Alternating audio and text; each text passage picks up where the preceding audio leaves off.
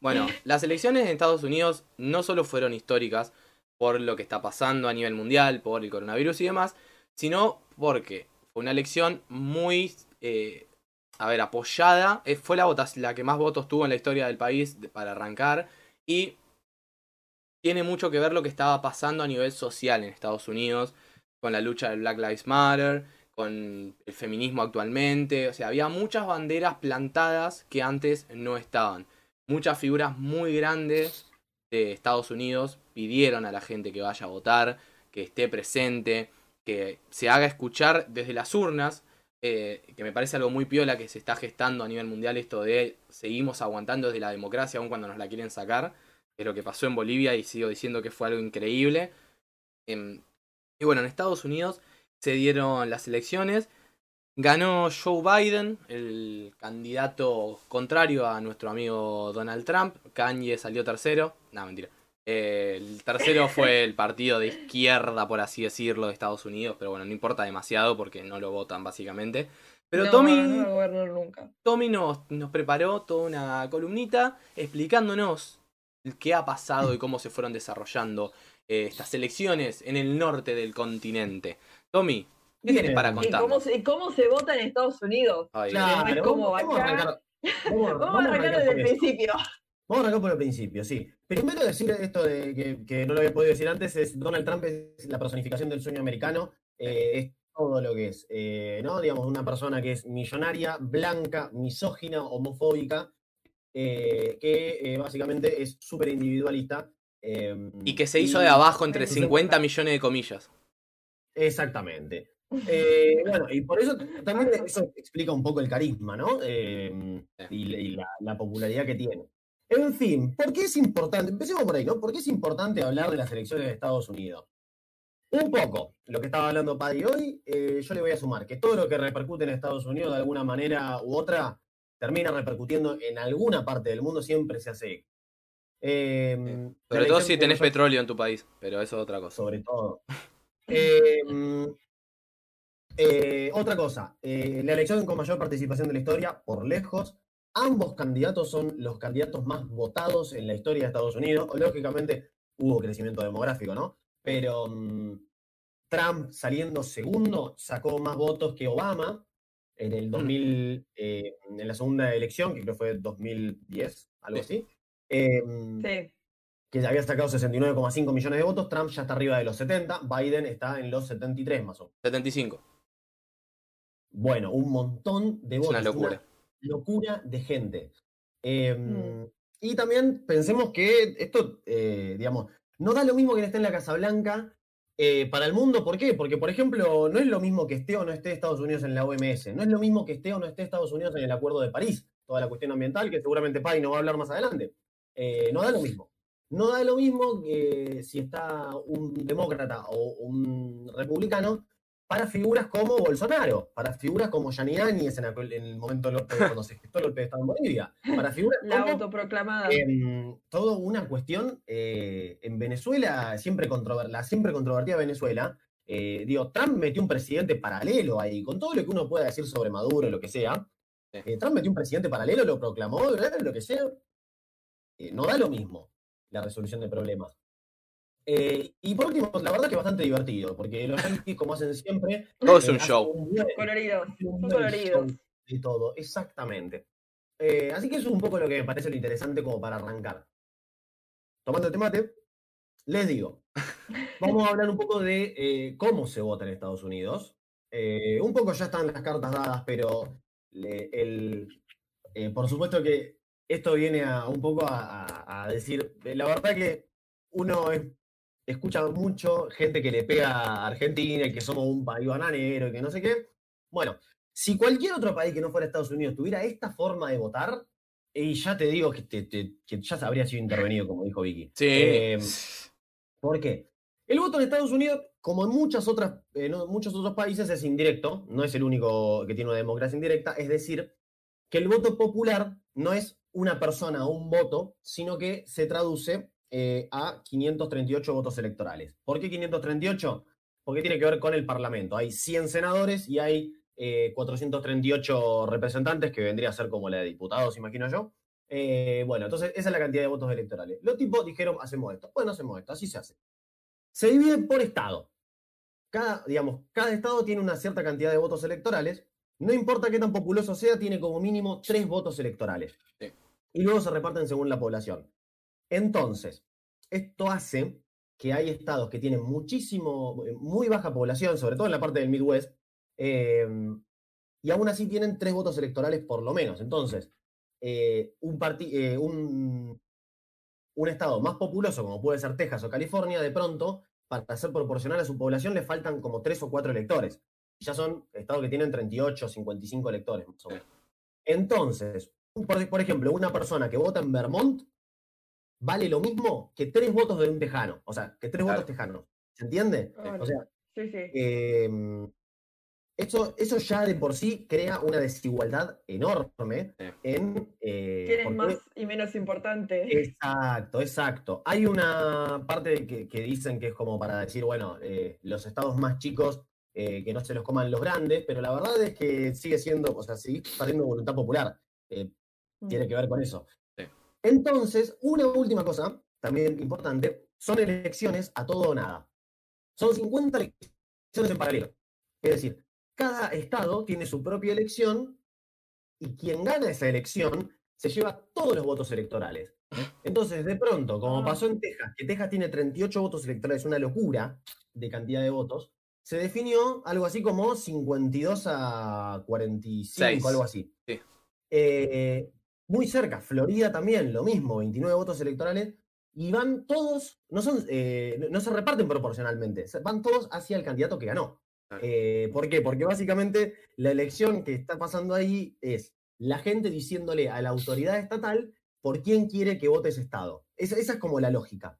Eh, entonces, de pronto, también hay, hay, em, hay estados que son pendulares, que, se- que son, que votan por demócratas y republicanos, eh, dependiendo la, cómo viene la corriente, y estados que son históricamente progresistas, por ejemplo, California, que no tiene ninguna posibilidad de ganar eh, el Partido Republicano, em, o en algún momento fue Texas, eh, que no tenía posibilidad de ganar el Partido Demócrata.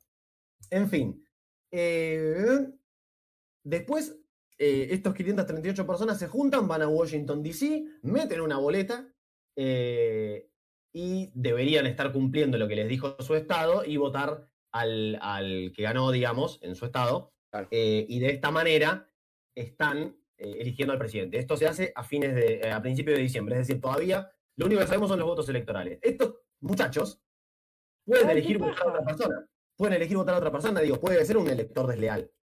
Que Yo de- eso iba a preguntar, es el, ele- porque yo, yo pensé que electores, no, no sé qué me imaginaba, pero no me imaginaba directamente una persona haciendo, eh, poniendo un voto de acuerdo a lo que le decía la gente. No, no sé por qué me imaginaba, pero me parece Eh, como muy es, es es complicado el pedo. más ¿Se estúpido puede todavía. traicionar?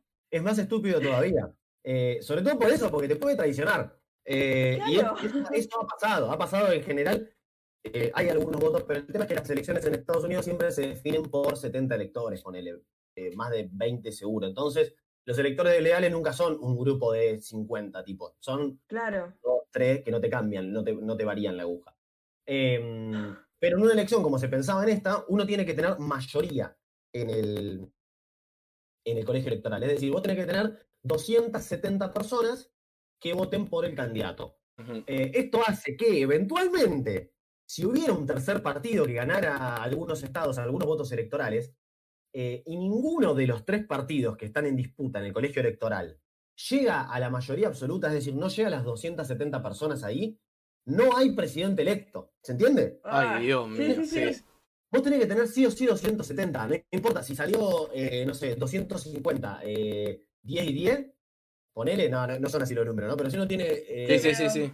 si no llega a ese número mágico, eh, eso va a la Cámara de Representantes y la Cámara de Representantes elige al presidente, no necesariamente por quién es la persona que ha tenido más votos Más electorales. Ay, Dios santo. Ay, es Dios, qué, democracia más rara. es impresionante. Y puede estar empatado porque hay 538 personas. ¿Por qué hay 538? No puedes poner un número Es No puede hacer lo de 500 que sean era 10 y listo. 38, ¿Mm? Y después sale 38, eh, como 38 con el Bolafa. 38, 38. 39 tal como- cual. Bueno, eh, todo, esto, todo esto es impresionante. Eh, a mí, yo lo, lo traigo a colación porque la verdad que es increíble cómo eh, esta gente eh, de pronto habla de democracia en otros lugares. Eh, digo, eh, por mucho menos se han llevado puestos montones de gobiernos estos tipos. Sí. Eh, Sí. ¿qué, qué habría pasado en cualquier país latinoamericano? O no solo latinoamericano, del, del- En Oriente. Del Medio Oriente, de África, eh, básicamente cualquier, cualquier lugar donde hubiera petróleo, donde eh, las elecciones hubieran tenido algo del desarrollo de estas elecciones, y ahí entra en la segunda parte que es, ¿qué onda estas elecciones? Si nos metemos de acá, imagínense la cabeza cuando no había pandemia, ese momento hermoso en el cual uno podía abrazar y escupir en la cara de otras personas sin miedo a nada. Bueno, en ese En una momento, galaxia muy, muy lejana. si en ese momento había una elección, Donald Trump eh, directamente no tenía ni que hacer campaña. Eh, Donald Trump es un tipo que cerró el país, le logró eh, bajar el desempleo, la economía marchaba bien y tenía un discurso eh, bastante racista, pero se lo bancaba. La gente, votaba, la gente que no es racista votaba con el bolsillo y ganaba caminando la elección. ¿Qué pasó durante la pandemia? Recordemos, 250.000 muertos por COVID, ya millones y millones y millones de contagiados en eh, los Estados Unidos de Donald Trump. Eh, tuvo, la verdad que, un discurso abiertamente supremacista blanco, indicadores económicos que empezaron a darle negativo. Entonces, los Y también demócratas en contra de la ciencia, Tommy, ¿no? Perdón, eh, en contra de la ciencia y Ah, sacándole, sacándole la plata a, a la OMS, eh, hablando en contra de las vacunas, sí. o sea, totalmente para otro lado. Sí, sí. Bueno, de todas maneras, a ver, eso es el discurso que da él, pero él hace, de hecho, él, él mismo se agarró COVID. Eh, pero de hecho, puertas adentro, digo, el doctor Fauci, que es el Pedro Can eh, yankee, eh, es una bestia el tipo, digo. eh, Sí, sí, sí. no, no es que está mal asesorado. Hay un juego político que Trump supo hacer siempre bien. El tipo de pronto te medita la antivacuna, pero él no es antivacuna, obvio, porque no es un boludo. Pero asesora Fauci. Bueno, Sí, sí, sí. en fin, ¿qué pasó con los demócratas? Dijeron, esto la hay que ganarlo. Eligieron a un candidato blanco, eh, un candidato dialoguista, que estuvo en, uno, en un gobierno que no se llevaba muy bien con el resto de, de la oposición. eh, un gobierno que había tenido unos ciertos entredichos con Fox News, un- un- eh, una señal bastante grande. Eh, y no estamos hablando de Alberto Fernández, estamos hablando de Joe Biden. ¿Joe Biden es acaso el arma más progresista de Estados Unidos? Bueno, ¿es Alberto Fernández el más progresista de Argentina? Bueno, esa es la respuesta. No, chicos, no, no, no. ¿Cómo están garpando los presidentes que son la representación de lo estereotipado, por así decirlo, en la política, que representan supuestamente al progresismo? Eh, y en realidad no lo representan para nada. Pero bueno, Es más bien, es más bien un, un perfil dialoguista, porque el, el- el Partido Demócrata es esto, ¿no? Hay una mezcla entre neoliberales y progresistas. Tenés, Claro. por un lado, Alej- eh, Alexandria Ocasio Cortés en Nueva York, re progre. Kamala Harris, si querés, la vicepresidenta, primera mujer que llega a la Casa Blanca, president- vicepresidenta electa, Sí. primera mujer que lo hace, eh, y primera mujer encima afroamericana, con lo que eso significa. No, no es afroamericana. Es No, porque lo dicen en todos lados. No, es el padre es jamaiquino y la, man- y la madre es india. bueno, Vicky, eso es afroamericano. Eso es No, afroamericano. para mí no es afroamericano. No, pero eh, no o sea, para vos no, Vicky, pero entra dentro del contexto afroamericano estadounidense. Bueno, O sea- pero para- yo siempre, te- Se yo siempre que, pensé como, que viene de África, por supuesto, ¿no? Sí, sí, Claro. verdad, pero acá vendría bueno, está bien, perdón. India americana. Claro. Pero bueno, Eh, esto que quise Tommy me gustaría aclararlo, ¿no? Que el Partido Demócrata es un partido que rejunta muchas cosas. Es una especie de peronismo que agarra, como el peronismo mismo, cosas mm, más para el lado de la derecha, más para el lado del centro, que es donde estaría parado Biden, y también para el lado del progresismo más puro y más joven y todo lo que quieran. El Partido Republicano es el partido de la derecha por historia en los Estados Unidos y de el que iglesia, Claro, es el partido fuerte de los candidatos eh, más nacionalistas, eh, digamos, el lado fuerte historia- armado. Hay una historia, esto a modo de, de anécdota, ¿no? ¿no? no sé para nada de esto, pero em, hasta principios del siglo eh, XX, el Partido Republicano era el que cumplía la parte más progresista. De hecho, Abraham Lincoln, el tipo que eh, quitó la, la esclavitud, el tipo que luchó por los derechos supuestamente de los negros, etcétera, era republicano. Sí. Eh, de hecho, Donald Trump Ah, no hizo un montón, montón de campañas diciendo, mi partido fue el que abolió la esclavitud, decía, claro, sí, sí. Hace no, cien- 160.000 años, Trump, deja de joder. Bueno, vos pensás acá, hay gente que tiene 20 años, está en una tal juventud y todavía siguen hablando de Irigoyen del macrismo. Así que imagínate, eh, no es tan jodido, no es tan jodido. Las derechas siempre se agarran. Cuando le conviene el progresismo, bueno, Sí, sí, sí. en fin. Cuando le conviene, Perón era militar. Ay, sí, chicos, nunca lo supimos de Perón en la militar. La primera vez- ¿Qué? Bueno, Le decimos gen- la le decíamos La general por, noche- por cosa rara nada más. claro. La noche del martes, yo no sé si ustedes estuvieron viendo las elecciones. Sí. La noche del martes. Sí, Pedro estuvo también. Comenzó, Pedro estuvo muy atento. Sí, sí, sí. Comenzó, eh, siguiendo minuto a minuto.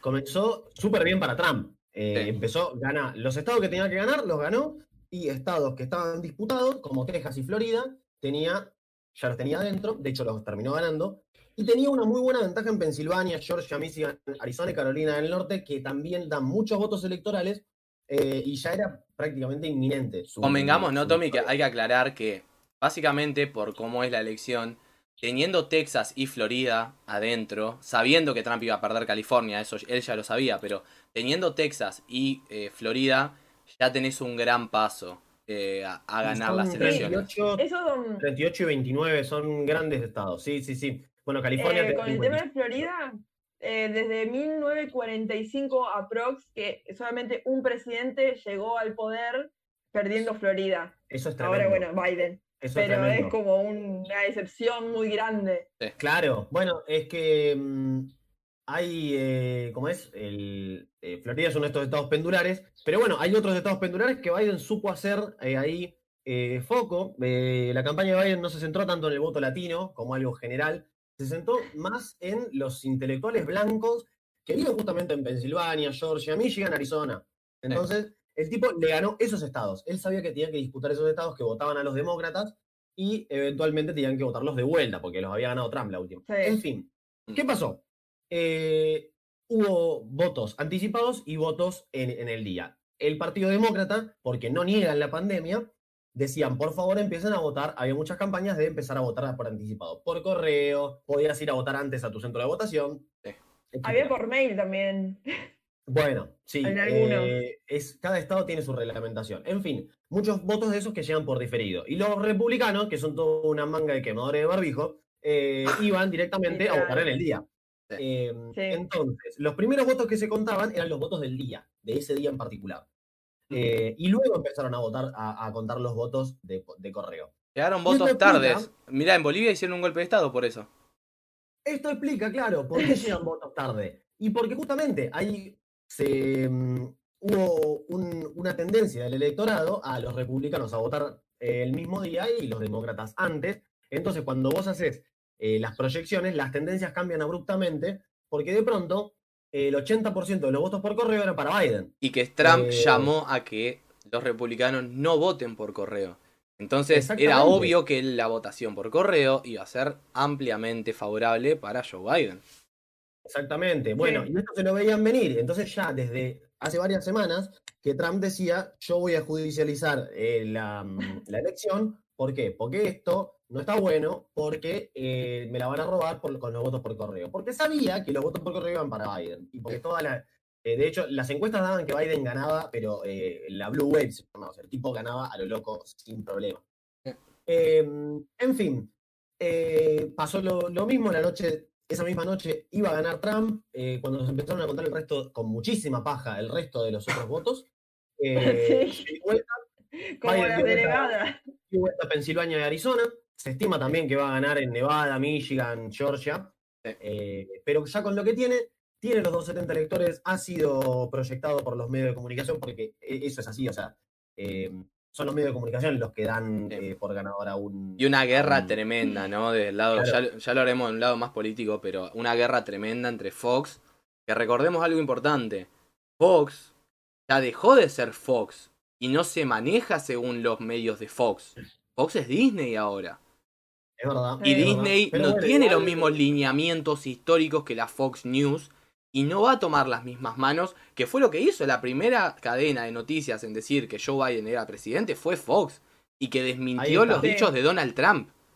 Ahí está, eso, eso es lo que quería ir. Donald Trump se va, entonces con una imagen de nene que hace un berrinche, ese que se llevaba la pelota porque iba perdiendo y no te deja jugar. Mi papá no me deja. Ese, ese exactamente, esa es la imagen que deja. Eh, el tipo, y vos si te metes incluso en las redes sociales, ves toda la gente que denuncia fraude, repite las pelotudeces que dice este chabón que es, están votando los muertos.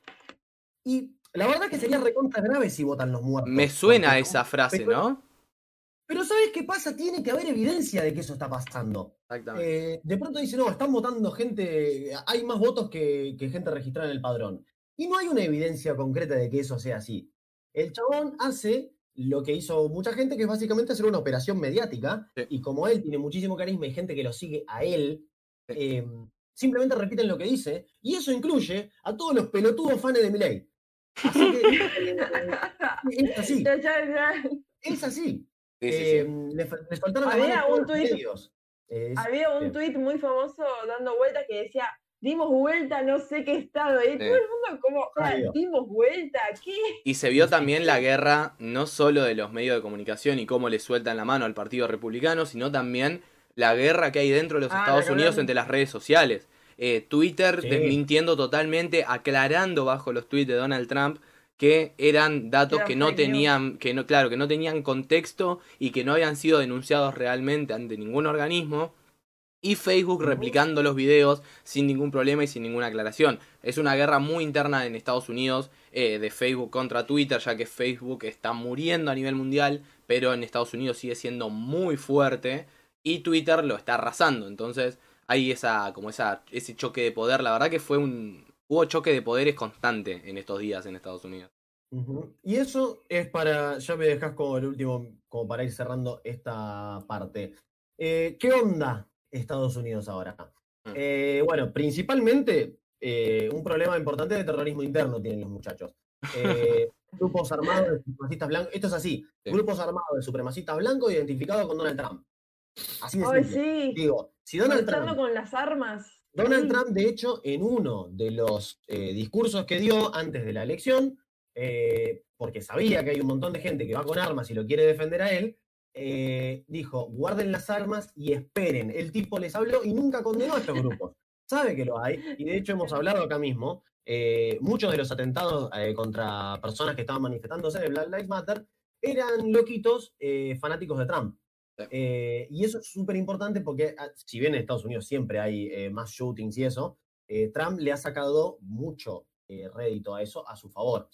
Sí, Em, de- tapándolo con una mano, algo que, más allá del simple hecho de que tal vez esas cosas pasan, porque vos podés ir al Walmart y comprarte una M4, que es un fusil de asalto, gente, para, Sí. es, es- es un subfusil de asalto. para el que no juega de counter. Claro, exactamente. Eh, eso tiene mucho que ver, pero también la violencia que conllevan y que Trump no solo les habló a la gente en general, sino a los grupos, a los, a los nombres de los grupos supremacistas, en discursos Sí, abiertos. Sí, sí. Eh, eso para tomar dimensión de que, de que no es lo mismo. No es lo mismo que esté en la Casa Blanca un tipo que alienta el terrorismo interno, porque también es, es esto, ¿no? Si Estados Unidos alienta el terrorismo interno en su país, no es que en el resto del mundo van a decir, ¡uh, qué cagada! Eso es un anclaje para que otros, en otros lugares haya terrorismo interno. Eh, se repercute, es así, es de manual, repercute así de esa forma. Y los líderes de extrema derecha, como Bolsonaro, sin Trump no se puede entender esos fenómenos. Entonces, por eso también es importante, porque después decimos, uy, ¿cómo hizo para ganar en Brasil Bolsonaro con las cosas que dice? Bueno, entonces, ¿por qué no le empezaba a prestar atención a, las elecciones? Gil. Sí, sí, obvio, no hay duda. Otra Eh, cosa, dale, Tommy. otra cosa, no se sabe bien cómo va a ser la transición. Eh, seguramente Trump va a estar tratando de dinamitar la imagen de Biden. Y eh, de acá a enero uno no sabe bien qué, qué va a pasar, si va a ser una transición tranquila, si no lo va a hacer. Em, y después, eh, Biden le toca gobernar un, un país eh, que la verdad le- Donald Trump se lo deja medio complicado. Digo, él tiene que gobernar un país donde su partido, su propio partido, está esta disputa entre neoliberales y progres, que tiene mayoría en la Cámara de Representantes. Después, tiene, en el Senado tiene dos escaños en contra, tiene que haber unas elecciones, pero pueden llegar a quedar empatados que desempata la presidenta. Es decir, no tiene el Senado a su favor.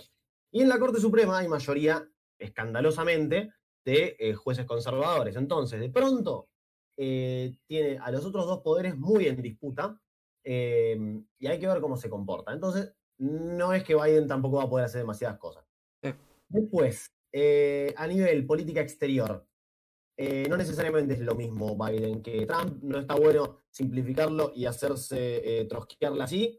La verdad que no, no está bueno decir, ay, sí, Biden es lo mismo que eso. No Sí, se gana nada, ¿no? Porque decir eso te saca la responsabilidad de estar atento también. Eh, de, Obvio, decir, Biden- de Biden saber qué es está pasando. Claro. Biden no es el Che Guevara, Biden no va a decir, chicos, bueno, la verdad que la, la deuda con usted que tiene con el fondo no- está mal, no, se la voy a perdonar. No va a pasar sí, eso. o sea, es, Pero- es Estados Unidos, loco. Pero, pero que no pase eso no quiere decir que, que sea mucho más peligroso, justamente lo que dijimos antes, un tipo que alienta el racismo, que, alienta a los grupos paramilitares. Es distinto. Eh, son dos cosas muy distintas. ¿Va a existir la bahía de Guantánamo? Sí, va a existir, pero es distinto.